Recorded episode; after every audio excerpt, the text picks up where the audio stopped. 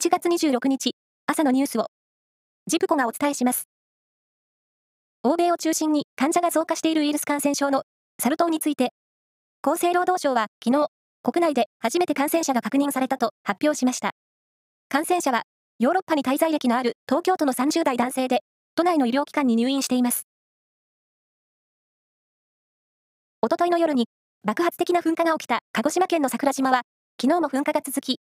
噴火警戒レベルは最高レベル5の避難が維持されています。トヨタ自動車は昨日、顧客から受け付けた SUV ハリアーの現行モデルの一部注文を取り消していることを明らかにしました。これは、新型コロナによる中国、上海のロックダウンの影響などで、計画通りの生産ができなくなり、受注台数を供給できなくなったためだ、ということです。2019年に愛知県で行われた愛知トリエンナーレで抗議が殺到した企画展の一部作品を展示する表現の不自由展が来月、名古屋市中区のギャラリーで開催されることになりました。これは市民団体が昨日発表したものです。滋賀県などは県内で利用可能なデジタル地域通貨を導入し、昨日からサービスを始めました。このデジタル地域通貨の名称は、琵琶湖で、誰でも無料で利用できますが、日本円には換金できません。1琵琶湖、10琵琶湖、100琵琶湖。いいですね。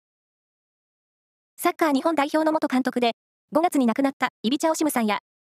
女性指導者の草分けで、73歳の綾部道恵さんら4人が、日本サッカー殿堂に入ることが決まりました。女性が殿堂入りするのは、初めてということです。サッカーのフランス1部リーグの強豪、パリ・サンジェルマンは昨日、J1 のガンバ大阪と親善試合を行い、6対2で大勝して、日本での3試合を全勝で終えました。アメリカで開かれていた陸上の世界選手権は最終日の24日、男子35キロ競歩が行われ、川野正虎選手が2時間23分15秒で金メダルを獲得しました。